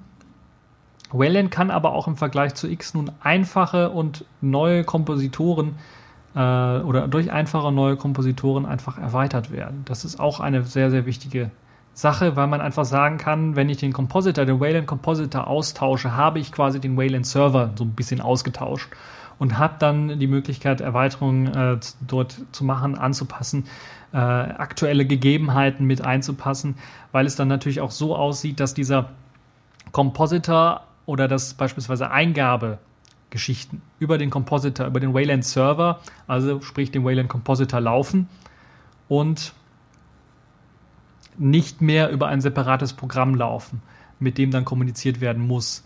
Das heißt, im Grunde genommen kriegt dann der Fenstermanager, der für die Fensterverwaltung zuständig ist, auch den Zugriff auf Eingabegeräte wie Tastatur und Maus oder auch Touchscreen-Geräte oder was es da äh, noch an Neuerungen gibt. Ich habe ja bereits schon mehrmals in anderen Podcasts erwähnt, dass es da neue Gestensteuerungen zum Beispiel gibt äh, mit Radar oder ähnlichen Geschichten von Google. Äh, damit solche neuen Eingabegeräte irgendwann mal auch unterstützt werden, ist es natürlich gut, wenn man eben die Möglichkeit hat, dass man da nicht irgendwie ein separates Programm hat, was alle irgendwie implementieren müssen, was dann geupdatet werden muss, sondern dass das jeder Compositor für sich selber dann äh, machen kann. Basierend auf den Treibern, wenn die im Linux-Kernel äh, angelangt sind, dann kann eben der Compositor, muss dann nicht darauf warten, dass irgendwie das Wayland-Entwicklungsteam das unterstützt, sondern kann das dann, wenn er die neue geile Technologie haben möchte, direkt mit einbauen. Und das ist, glaube ich, eines der großen Vorteile zur Erweiterung. Man lagert die Erweiterungen für eben so einen Wayland-Server in Anführungszeichen einfach aus an die Fenstermanager. Das hat natürlich auch für die Fenstermanager und für die Entwickler der Fenstermanager einige ja, Vorteile, aber auch Nachteile in dem Fall, dass man einfach ein bisschen was mehr Code schreiben muss an der einen oder anderen Stelle oder ein bisschen was umdenken muss an der anderen, einen oder anderen Stelle, wo man heutzutage sagt, okay, das macht X für mich, muss ich nicht wissen, wie X das macht, sondern es macht es einfach. Muss ich mir heute als Fenstermanager-Entwickler eventuell überlegen, ja, wie mache ich denn das am besten? Und äh, das kann natürlich auch dazu führen, dass wir gerade zu Anfangszeiten von Wayland eventuell dann auch einige Fenstermanager haben werden, die ein bisschen was problematischer sind oder Probleme haben werden und andere, die da ein bisschen schon was weiter sind, die das weiter angepasst haben. Ähm, konkrete Sachen will ich jetzt mal ein bisschen benennen, damit wir nicht zu so sehr in der theoretischen Technik äh, hängen bleiben, äh, sondern äh, mal ein bisschen was mehr eintauchen in, in das, was konkret wir erwarten können. Das, was mich immer ärgert oder mal geärgert hat, ist, wenn ich mal zum Beispiel äh, aktuell auf dem X irgendein Menü öffne, beispielsweise bei OpenOffice oder bei LibreOffice äh, den, den Datei öffnen Dialog äh, ähm, oder den Datei, das Dateimenü öffne und dann kriege ich unten rechts einen Pop-up, äh, ja, da will der, hatte jemand eine E-Mail E-Mail geschrieben, willst du da nicht zugreifen? Dann kann ich nicht einfach irgendwie den Desktop direkt wechseln, äh, äh, mit äh, Steuerung, ich benutze meine Steuerung und F-Tasten dafür, um den Desktop zu wechseln, sondern müsste dann erst einmal das Menü schließen, damit ich dann äh, wieder eine Eingabe, ja, damit die Tastatur wieder funktioniert, weil eben X dafür sorgt, dass alle Eingaben bei äh, so einem Menü dann unterbunden sind. Solche Geschichten. Aber auch so Sachen wie, dass wenn ich meinen Sperrbildschirm laufen habe, also meinen Screen gelockt habe, dass ich dann das, äh, die, die Lautstärkeregelung nicht mehr hoch und runter drehen kann. Ich habe schon eine Multimedia-Tastatur, kann das dann aber nicht machen, weil halt eben der Sperrbildschirm allen Input abfängt aber natürlich auch in Sachen Sicherheit für Leute, die sicherheitsbewusst sein sollen.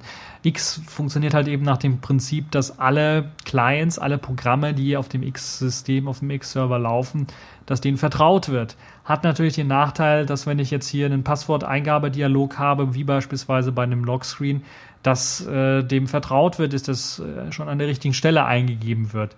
Aber in Wirklichkeit kann es sein, dass es äh, irgendwo anders, ganz woanders eingegeben wird, dass ein unsichtbares Fenster irgendwo im Hintergrund aufgemacht wird und meine eigentliche Eingabe dahin umgeleitet wird, anstatt in äh, den, den Lockscreen selber. Und dafür sorgt halt eben Wayland, dass das Ganze mithilfe natürlich des Protokolls nicht mehr funktio funktioniert. Das heißt, bei Wayland äh, geht man quasi den umgekehrten Weg allen Programmen wird erstmal nicht vertraut, sondern die müssen sich das Vertrauen erst einmal verdienen. Sagen wir es mal besser so. Ähm, und das sorgt halt dafür, dass halt eben der Sperrbildschirm viel, viel sicherer gestaltet werden kann, dass man da nicht einfach ausbrechen kann dass nicht irgendein anderes Programm dann einfach mal die Eingabeaufforderung ähm, äh, oder das Eingabefeld und den Text dort, äh, der dort ist, einfach auslesen kann, beziehungsweise die Eingaben direkt an, abfangen kann. Das ist also schon mal ein Vorteil. Man kann also bei Wayland einfach sagen, okay, oder Fenstermanager kann man das direkt reinprogrammieren, okay, das ist jetzt das Fenster, das kriegt allen Input und erst wenn der, äh, wenn das Fenster sagt, äh, okay, dann kann äh, ein anderes Fenster den Input bekommen. Also das wäre jetzt so Sperrbildschirm erklärt in, in ein, zwei Sätzen. Ja, da nun fast quasi alles auch von diesem Fenstermanager vom Wayland Compositor slash Wayland Server übernommen wird, kann man so gezielt auch natürlich diese Sperrbildschirme oder sonstige Besonderheiten, die auf dem Display gezeichnet werden, dann auch besser kontrollieren. Äh, das gleiche gilt auch für Eingabegeräte. Die können also jetzt nun viel flexibler gestaltet werden. Es äh, können auch dynamisch gewechselt werden. Es kann jetzt auch so sein, dass man beispielsweise sagen kann, okay, dieses Fenster XYZ kriegt nur noch Eingaben über mein Tablet, also über mein grafisches Tablet, beispielsweise GIMP kriegt jetzt nur noch äh, Eingaben über mein grafisches Tablet und soll die Mauseingaben ignorieren. Äh, aber die Maus soll im Webbrowser noch weiterhin funktionieren und die Graf das grafische Tablet soll im Webbrowser keine Eingaben äh, machen. Aber natürlich auch äh, beispielsweise äh, die, die ganzen Wartezeiten, die man eventuell hat, wenn man eine äh, Bluetooth-Maus anschließt oder eine, eine, Funkmaus oder sowas anschließt. Das kann alles irgendwie äh, abgemildert werden, das dynamische Wechseln von, von Geräten. beispielsweise, wenn ich mein Tablet in eine Tastatur rein, reinklemme, dann muss die Tastatur funktionieren solche Geschichten halt funktionieren ohne große Anstrengung, ohne große Magic, äh, ohne große Wartezeiten. Außerdem gibt es auch kein äh, Versionswirrwarr mehr bei diesen ganzen Eingabegeräteprotokollen, äh, sagen wir mal besser so, weil es bei X momentan natürlich so aussieht, dass wir zum Beispiel dass es im, im, schlimmsten Fall so aussieht, dass beispielsweise das Toolkit, in dem ein Programm geschrieben worden ist, eine bestimmte, ich glaube XI heißen die, X-Input, Funktion kann, eine bestimmte äh, Version des Protokolls kann, äh, des Eingabeprotokolls äh, benutzt, das Browser-Plugin, beispielsweise der Flash-Player, aber wieder eine andere Version benutzt dieses Eingabe-Plugins und eventuell der Browser selber oder einige Elemente des Browsers, die jetzt nicht in der äh, im Toolkit geschrieben sind, dann äh, dann auf komplett an auf eine komplett andere Protokoll äh, Eingabeprotokollebene setzen. Und das sorgt halt natürlich für Versionswirrwarr. Und was passiert jetzt, wenn ich eine Eingabe tätige und die wurde im Protokoll so und sowas abgefangen, wird aber an den Flash-Player gesendet, der aber ein anderes Protokoll spricht und überhaupt die Eingabe nicht versteht das führt zu riesengroßen Problemen und ihr könnt euch vorstellen, zu riesengroßen Kopfschmerzen bei den Entwicklern, die versuchen, dort ein Problem, was dann eventuell auftritt, zu lösen. Und das, dieses ganze Versionswirrwarr, fällt natürlich dadurch weg, dass man äh, das den äh, Fenstermanager einfach überlässt und der das dann einfach weiter sendet und man nur noch quasi ein Eingabeprotokoll hat. Ähm, das ist halt eben ein riesengroßer Vorteil. Und natürlich, dass das Ganze standardisiert über Wayland abläuft. Das heißt, ähm, der äh, Wayland Server kriegt eben diese Eingabe und leitet die dann weiter an die Clients und diese Weiterleitung an die Clients voll, äh, funktioniert standardisiert. Das ist eben der riesengroße Vorteil. Ja, weil das gerade für die Fenstermanager-Entwickler natürlich aber immer noch eine Herausforderung bedeutet, ähm, die, die Vielzahl und die Anzahl des Codes, die jahrelang einfach unter X irgendwie benutzt worden sind und funktionieren, äh, jetzt neu zu schreiben, hat es natürlich einige Jährchen jetzt auch gedauert, dass man dann auch wirklich es geschafft hat, einen Fenstermanager jetzt für Wayland zu schreiben. Ich glaube, das neueste richtig funktionierende Mitglied ist K-Win oder Quinn. Äh, das ist schon was länger ähm, in Entwicklung und natürlich auch Matter unter GNOME 3 funktioniert mittlerweile unter Wayland. Aber es gibt natürlich auch einen äh, Fenstermanager ganz zu Anfangszeit natürlich äh, musste es einen geben, um den Code vernünftig testen zu können, den man in Wayland hat, weil Wayland, wie gesagt, nur das Protokoll ist und dann fehlte dann halt so ein Wayland Compositor. Und deshalb hat man sich bei den Entwicklern gedacht äh, von Wayland, wir müssen äh, eine Referenzimplementierung eines Compo Compositors schreiben, die zum einen natürlich ein bisschen was anregt, äh, einige Entwickler da mal reinzuschauen und dann was weiterzuentwickeln, zum anderen natürlich auch zum Testen. Äh, und hauptsächlich wurde es wahrscheinlich zum Testen geschrieben. Und diese Referenzimplementierung nennt sich Weston. Werden sicherlich auch einige schon gehört haben. Weston ist äh, eben der Fenstermanager unter Wayland, der allererste Fenstermanager unter Wayland.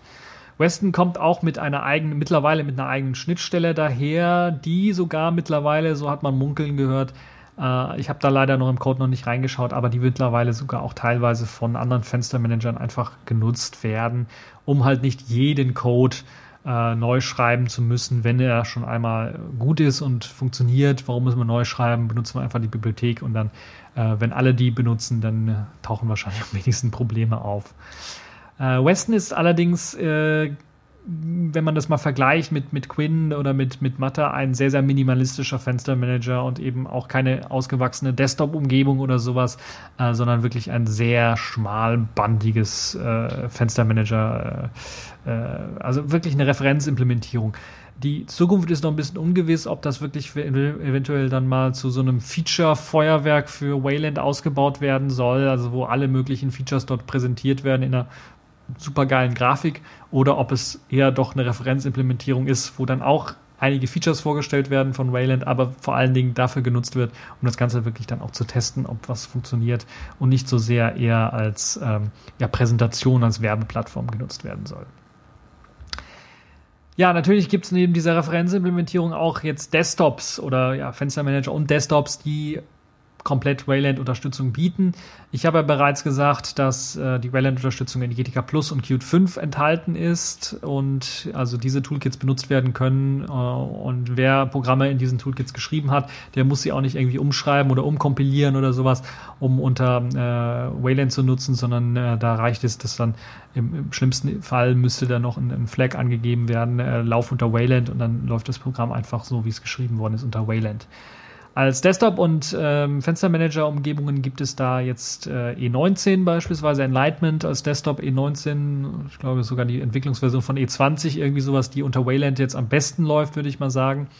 Ähm, dann gibt es GNOME natürlich, GNOME Shell, die unter Wayland läuft. Und das jüngste Mitglied, was so halbwegs funktioniert, ist KDE, äh, der ähm, äh, also KDE Plasma Desktop oder Plasma 5 äh, zusammen mit Quinn funktionieren jetzt auch unter Wayland. Es gibt noch eine extra Entwicklungsumgebung, äh, eine extra Desktop-Umgebung, meine ich, äh, die nennt sich Hawaii oder Hawaii, was mit Doppel-I am Ende geschrieben wird. Äh, und die basiert ebenfalls auf Qt 5, auf QML und den Geschichten. Es gibt natürlich auch für den mobilen Bereich äh, schon was Fertiges zum Ausprobieren, was auch Nutzer in der Hand haben können. Beispielsweise, ich habe meinen Jolla in der Hand, nicht direkt am Mikrofon, sonst würde, äh, würde Steuergeräusche machen, aber äh, das hat natürlich auch einen eigenen ähm, äh, Fenstermanager mit äh, an Bord äh, und natürlich auch einen, einen mit Lipstick, das ist der Fenstermanager oder der, der Desktop, der dort läuft auch eine eigene Implementierung eines Wayland ähm, Compositors, eines Wayland Servers im Grunde. Eines Wayland Compositors. Ähm, Anwendungen müssen also nicht neu geschrieben werden. Wayland wird bereits auf dem Jollaphone verwendet, wie ich bereits gesagt habe, aber natürlich äh, nicht nur auf dem Jollaphone, wo man das ausprobieren kann, sondern auch bei anderen Systemen wird Wayland einfach eingesetzt, wo es dann einfach funktioniert. Bei Embedded-Systemen beispielsweise Kühlschränke mit Internetanschluss oder sowas verwenden ist beispielsweise Tizen Ivy. Äh, das ist die Embedded-Version von Tizen die zum Beispiel auch in Autos, in Auto, in Car-Systemen, in, in Autocomputersystemen im Einsatz ist, äh, verwendet auch schon Wayland und wird in Zukunft dann auch das Tizen äh, mit der 3.0er Version oder 3xer Version wird das dann auch vollkommen auf Wayland setzen, auch bei den Smartphones und äh, Fernsehern. Äh, bei den Fernsehern, glaube ich, ist sogar schon Tizen 3X im Einsatz. Das heißt, die basieren schon auf Wayland, die ganzen Over Overlays und so weiter und so fort, die ganze grafische Geschichte. Ähm, das also auch sehr schön. Das heißt, wir sehen, dass Wayland immer mehr Einzug hält in äh, die normale Welt, sagen wir mal so, und bei den Benutzern auch ankommen wird. Wir werden das auf dem Linux-Desktop wahrscheinlich in diesem Jahr noch nicht so sehen, den richtig großen Durchbruch dass es zum Standard wird, aber in den nächsten Jahren wird das sicherlich kommen. Geplant ist es, dass das möglichst reibungslos funktioniert und dass es zum Beispiel dann auch so aussieht, dass man, wenn man wirklich Wayland startet, dann auch X-Anwendungen, also Legacy-Anwendungen, die jetzt keine Wayland-Unterstützung haben, äh, weiterhin laufen und lauffähig sind unter Wayland. Dafür soll es einen eigenen X-Server geben, der nennt sich dann X-Wayland äh, und der soll es einem ermöglichen, dann auch diese ganzen X-Anwendungen unter Wayland laufen zu lassen.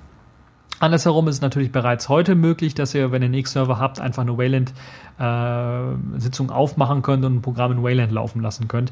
In dem kleinen äh, Fensterchen beispielsweise. Das ist alles äh, gar kein Problem. Wer Wayland selber mal ausprobieren möchte, wer das einfach mal austesten möchte, der kann das bereits machen, auch auf dem Desktop-System kann das äh, bereits machen. Es gibt da eine Live-Distro, die ihr ausprobieren könnt, äh, nennt sich Rebecca Black OS. Ähm, da ist wohl entweder ein Troll oder ein Fan unterwegs, ich weiß es nicht. Ähm, diese Distro kommt daher mit einer vollständigen, meistens immer sehr aktuellen Wayland-Unterstützung. Ich glaube 1.8 ist die aktuellste Version, die dort ausgeliefert wird. Und ihr kriegt dann nicht nur den Weston Fenster Manager, sondern auch E19 in der aktuellsten Version oder E20 Entwicklungsversion in der aktuellsten Version, äh, GNOME und KDE Plasma äh, könnt ihr dort ausprobieren oder Plasma 5 mit, mit, mit Wayland könntet ihr ausprobieren. Ich weiß nicht, ob das alles funktioniert, ob das alles vernünftig läuft. Bei meinen Tests war es so, dass beispielsweise Plasma nicht gestartet hat. Ich wieder zurück auf dem Auswahlfenster war, wo ich meinen Fenstermanager auswählen konnte. Es kann natürlich auch sein, weil es ähm, regelmäßig Updates von diesem Rebecca, Rebe Rebecca Black OS gibt mit den aktuellsten Versionen, dass es da eventuell gerade ein Problem gab mit der Version, die ich getestet habe. Ansonsten könnt ihr das Ganze einfach mal ausprobieren und äh, dort dann in die Wayland-Welt schnuppern. Wobei Ihr müsst eine Sache beachten und die müssen wir wahrscheinlich in Zukunft auch noch beachten. Es sieht so aus, dass es momentan für AMD-Karten und Nvidia-Karten keine proprietären Treiber mit Wayland-Unterstützung gibt. Das heißt, man muss auf die offiziellen, äh, auf die offiziellen, auf die offenen Treiber setzen, also Nouveau oder den Radeon-Treiber oder eben den Intel-Treiber. Äh, die haben natürlich die beste oder die bessere Unterstützung für äh, Wayland momentan. Es gibt aber auch schon eine mh, mm, Distribution, die Wayland standardmäßig einsetzt, zumindest für eine kleine, klitzekleine Anwendung. Fedora 22 nutzt Wayland bereits standardmäßig zur Darstellung des Anmeldemanagers. Das heißt, der GDM bei der GNOME-Variante wird eben in Wayland gerendert. Und man, im Idealfall merkt man das überhaupt nicht, außer man hat wirklich den proprietären Grafiktreiber installiert. Dann wird, glaube ich, gewechselt zum X-Server und eventuell merkt man es dann. Aber im Idealfall merkt man das nicht und das ist eines der Ziele natürlich auch für die Wayland-Umsetzung, dass so ein Otto-Normal-User den Umstieg reibungslos machen kann, dass es eigentlich im Grunde genommen gar nicht merkt und dann eventuell äh, hat er dann Wayland Desktop mit X-Anwendungen laufen und merkt das halt einfach gar nicht, wenn da eine Anwendung in Wayland läuft oder eine Anwendung in X läuft. Die laufen einfach, die funktionieren einfach. Das ist eben Ziel dieser ganzen Geschichte, Ziel dieser ganzen Sache. Und äh, das ist wirklich ein nobles Ziel, will ich mal sagen, dass man da nicht einfach bricht und es dann erstmal monatelang oder ein halbes Jahr lang irgendwas nichts mehr funktioniert auf dem Desktop, sondern es soll halt ein reibungsloser Übergang stattfinden und ich hoffe, dass das dann auch funktionieren wird. Insgesamt ist Wayland eine sehr, sehr spannende Technologie, die wohl nach und nach dann Einzug erhalten wird in die verschiedenen Distros. Äh, Wayland wird wohl in allen Distros dann in Zukunft verwendet werden, mit Ausnahme von Ubuntu, weil Ubuntu oder Canonical backt sich da mit Mir ihren eigene Implementierung, ihre eigenen Server, ihre eigenen Grafikserver zusammen. Äh, wie das dann mit den Derivaten aussehen wird, werden wir sehen, aber es hieß bisher immer, dass Kubuntu oder Xubuntu dann wohl aber auch auf Wayland setzen werden und nicht auf Mir. Äh, die ganze Geschichte mit Kubuntu und wie es dann mit der Zukunft aussieht, ist, äh, steht noch ein bisschen was in den Sternen, müssen wir also mal schauen. Ähm, kann sich immer noch ändern. Aber äh, die Unterstützung allgemein für Wayland ist auch bei Kubuntu sehr groß. Ja, das war so mein kleiner Überblick über Wayland. Ich hoffe, dass das relativ verständlich war und dass ihr nun informiert seid über das, was Wayland eigentlich ist und weshalb wir das eigentlich brauchen, weshalb X endlich abgelöst werden muss und was für Vorteile es teilweise bringt, dann eben auf Wayland zu setzen. Und ähm, ja, das äh, sicherlich eine sehr interessante Geschichte. Die Links zu den verschiedenen Desktops, die Wayland schon unterstützen und auch diesem Hawaii oder Hawaii Desktop, äh, den ihr euch anschauen könnt, auch werde ich dann natürlich dranhängen. Auch äh, Rebecca Black OS zum Ausprobieren von Wayland auf einem Live-System werde ich dranhängen. Das also zu Wayland. Ich hoffe, ihr seid jetzt auf dem aktuellen Stand und wisst, was mit Wayland anzufangen.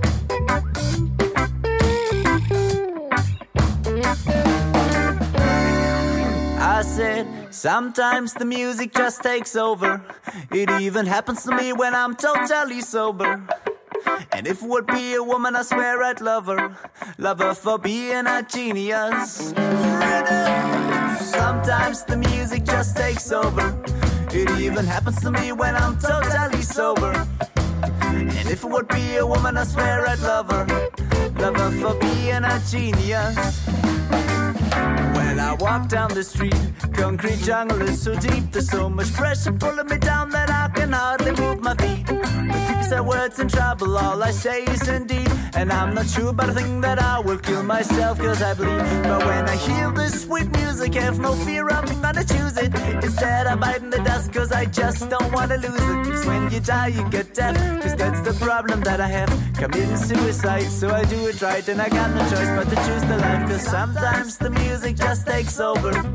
It even happens to me when I'm totally sober. When if it would be a woman, I swear I'd love her. Love her for being a genius. Talking about women yesterday, I met this beautiful girl. She came over to me smiling and shaking her golden curls. She said, Boy, I've been looking for a guy like you all over the world. I won't you come to my flat? I got a surprise you could get. So first I thought, wanna take the chance, but then I just remember my plans to meet a couple friends and go to a reggae dance. So I said, Sorry, girl, I'd like to hang out, but I think I need to go. You're beautiful, there is no doubt, but I need to see the show. Sometimes the music just takes over. It even happens to me when I'm totally sober. And if it would be a woman, I swear I'd love her. Love her for being a genius. So, so, oh. Oh,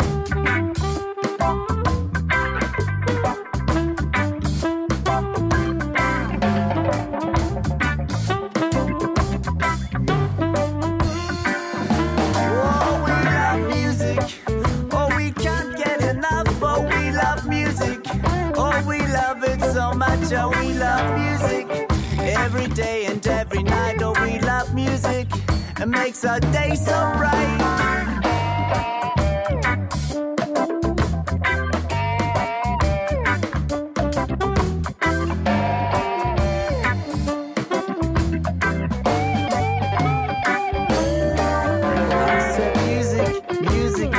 Precious.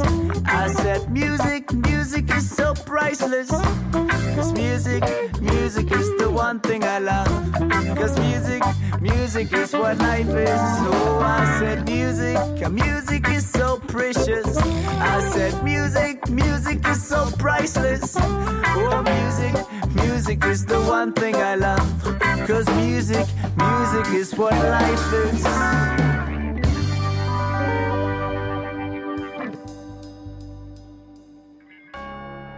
Das war eine Sendung von Radio Tux, herausgegeben im Jahr 2015 unter Creative Commons, Namensnennung und Wiedergabe unter gleichen Bedingungen.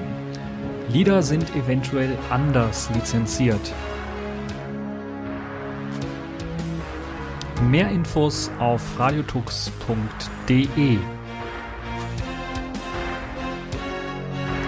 Unterstützt durch Manitou.